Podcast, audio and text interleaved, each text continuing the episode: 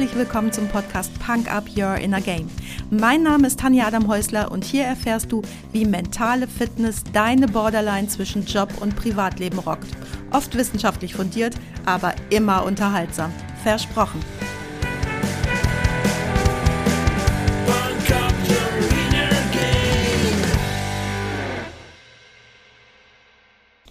Hey, hallo und herzlich willkommen. Schön, dass du mir heute wieder deine Zeit schenkst und mich mit in dein Ohr nimmst. Eine gute Freundin von mir sitzt wahrscheinlich jetzt gerade, wo ich für dich diese Folge aufnehme, im Flieger zurück von Porto nach Hause. Als unsere Kinder noch in der Grundschule waren, haben wir davon gesprochen, wie gern wir mal den Jakobsweg gehen würden. Sie am liebsten ganz allein und ich eher nicht. Und vor genau zwei Wochen ist sie dann tatsächlich los. Ab nach Porto und von da aus in zwölf Tagen circa 250 Kilometer zu Fuß nach Santiago de Compostela. Sie war hoch motiviert und gut vorbereitet und sie hat sich schon so lange so richtig darauf gefreut und dann ging es endlich los. Am ersten Tag gab es leider wegen eines Staatsbesuchs einige Schwierigkeiten mit Sperrungen von Straßen, Wegen und Verkehrsmitteln, sodass sie statt der ersten zwölf Warmlaufkilometer 24 Kilometer wandern musste, um im vorgebuchten Hotelzimmer anzukommen. Und leider war die Idee mit den fetten Wanderschuhen nicht so toll und an den Füßen gab es mehr rohes Fleisch als gesunde Haut. Sie ist dann am nächsten Tag mit dem Bus ein gutes Stück zurück in die Stadt gefahren, um sich dort besser geeignete Schuhe zu kaufen und war stark demotiviert, weil, naja, die so lang ersehnte Reise mal so richtig scheiße begonnen hatte. Und auch in den darauffolgenden Tagen lief nicht alles so rund.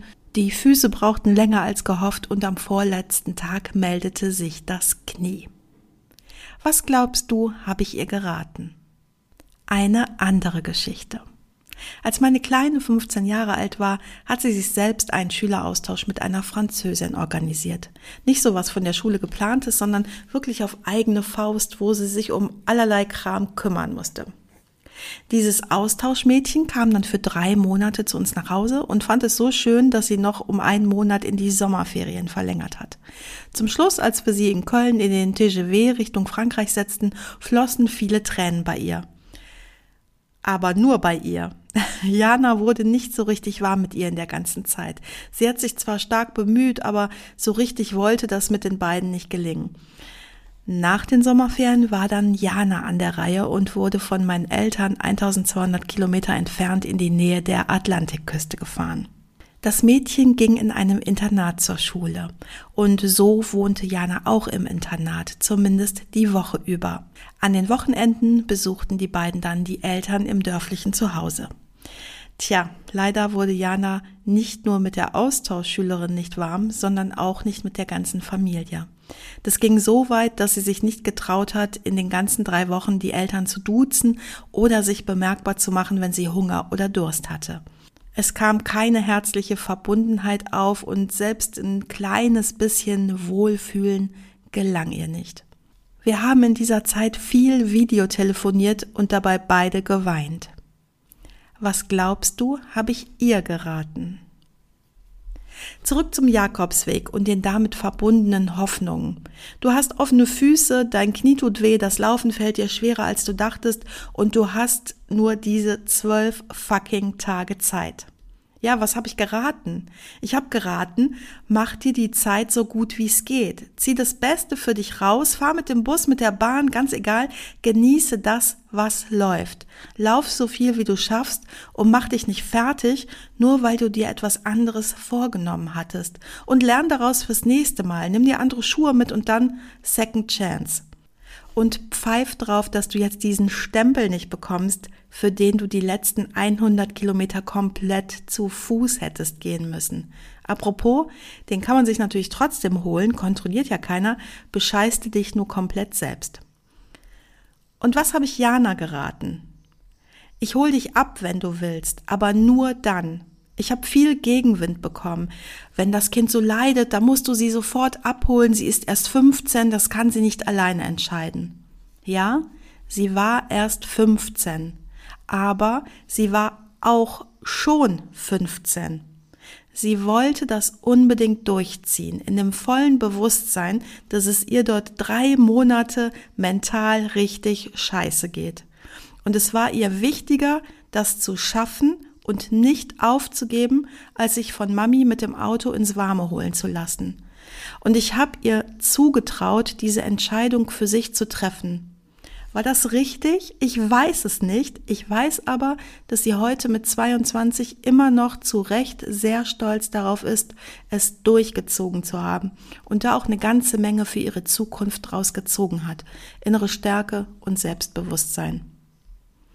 Was ist jetzt der Unterschied zwischen den beiden Geschichten von zwei Menschen, die sich beide etwas vorgenommen hatten, die beide durchziehen wollten und warum ist mein Rat einmal, du musst das nicht durchziehen wie geplant, du darfst es trotzdem genießen und mit gutem Gewissen nach Hause kommen. Und beim anderen Mal rate ich, wenn du das durchziehen willst, dann zieh das durch. Na, Verhalten macht immer nur im Kontext Sinn. Jana gegen ihren Willen zum Abbrechen zu zwingen, hätte einen ganz anderen Menschen aus ihr werden lassen, als es sie selbst erleben zu lassen, welche mentale Stärke in ihr steckt und wie sinnlos wäre es dagegen gewesen, auf einer zwölf Tage Pilgertour sich die Füße bis auf die Knochen zu ruinieren. Do it again, baby. An sich ist es toll, wenn wir etwas durchziehen und nicht beim kleinsten Widerstand aufgeben und nach etwas Neuem suchen. Denn so Menschen kennst du sicher auch, die sich gar nicht zutrauen, die immer wieder vor Herausforderungen stehen und sich geschlagen geben, bevor sie es überhaupt richtig versucht haben. Und vielleicht kennst du das auch von dir in gewissen Situationen. Es gibt immer Bereiche, da bist du stark, selbstbewusst und hast die Power, alles einzusetzen, um an dein Ziel zu kommen. Und dann gibt's da oft Lebensbereiche, da fällt dir das alles viel, viel schwerer. Vielleicht denkst du bei der nächsten Gelegenheit, wenn du etwas nicht durchziehen willst oder es eben doch unbedingt durchziehen willst, an meine zwei Geschichten und den Unterschied zu schnelles Aufgeben und an der Stelle besser einfach mal die Arschbacken zusammenkneifen oder sinnlos wertvolle Energie verschwenden für ein Windmühlenprojekt. Tja, aber wie unterscheidest du das jetzt? Bauch oder Ratio? Ja klar, wir wissen heute, dass jede Entscheidung letztlich aus dem Bauch getroffen wird. Dazu gibt's ja auch schon eine Podcast-Folge und dennoch, du bist ja kein gehirnamputierter Idiot. Natürlich kannst du auch nachdenken und reflektieren und dich beim Nachdenken beobachten und dich dann nochmal reflektieren.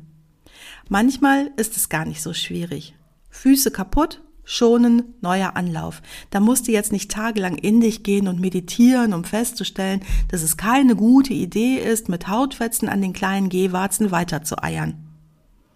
Und wenn es doch mal etwas komplexer ist, dann kann es durchaus sinnvoll sein, mal in dich zu gehen und dir gewisse Punkte genauer anzuschauen. Denn nicht immer geht's nur um extrinsische und intrinsische Motivation. Manchmal geht's wirklich tiefer. Zu extrinsischer und intrinsischer Motivation erzähle ich dir im nächsten Freitagsquickie was. Aber jetzt geht's ans Eingemachte und ich nenne dir mal so drei Punkte, die du dir anschauen kannst. Erstens. Was willst du wirklich? Die Frage hört sich einfach an, aber in Wahrheit hat sie es oft richtig dicke in sich. Natürlich kannst du denken, dass du etwas wirklich willst. In Wahrheit aber wurde dir vielleicht in deiner Kindheit immer wieder erzählt, ein echter Mann macht das so oder irgendetwas anderes. An der Stelle ist es jetzt besonders wichtig, wirklich in dich zu gehen und mal ganz aufmerksam in dich reinzuhören, was du denn wirklich willst. Ganz oft, wenn du vor einer Hürde einfach nicht springen willst, sagt die Ratio dir, das ist jetzt der richtige Schritt, spring endlich, aber tief in dir drin willst du etwas ganz anderes und das verhindert, dass du einfach springst. Der zweite Punkt.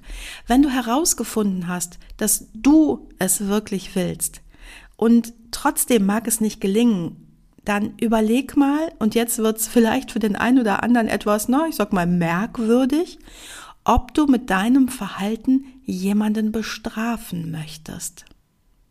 Du willst wirklich, wirklich erfolgreich sein, aber deine Eltern haben dir in deiner Kindheit das Gefühl gegeben, dass du nur wertvoll bist, wenn du etwas leistest. Dann ist es einfach verdammt schwierig, das hinter dir zu lassen. Dann läuft nämlich ein unbewusstes Programm in dir ab, das heißt, ich gebe euch nicht den Grund, mich zu lieben, weil ich um meiner selbst willen geliebt werden will. Hört sich verrückt an? Ist es auch. Aber viele von uns laufen rum mit Verletzungen aus der Kindheit. Muss übrigens nicht unbedingt mit deinen Eltern was zu tun haben. Das funktioniert auch sehr hervorragend mit dem eigenen Partner oder der Partnerin. Was? Ich soll sportlicher sein, damit du mich attraktiver findest? Dann erst recht nicht. Dahinter steht in der Regel der Wunsch danach, bedingungslos geliebt zu werden. Und Eltern bestrafen, Partner, Partnerin bestrafen, aber es gibt noch einen Punkt. Es kann auch sein, dass bei dir ein Selbstbestrafungsmuster abläuft. Wenn du tief in dir drin kein gutes Selbstwertgefühl hast, dann kann es auch sein, dass du ein Selbstsabotageprogramm ablaufen hast und dich selbst bestrafst. Und nur weil du eine erfolgreiche Führungspersönlichkeit bist, heißt das noch lange, lange nicht, dass du auch einen guten Selbstwert hast. Oft ist das Gegenteil der Fall. Da wird fehlendes inneres Selbstwertgefühl nämlich mit Erfolg im Außen gepimpt.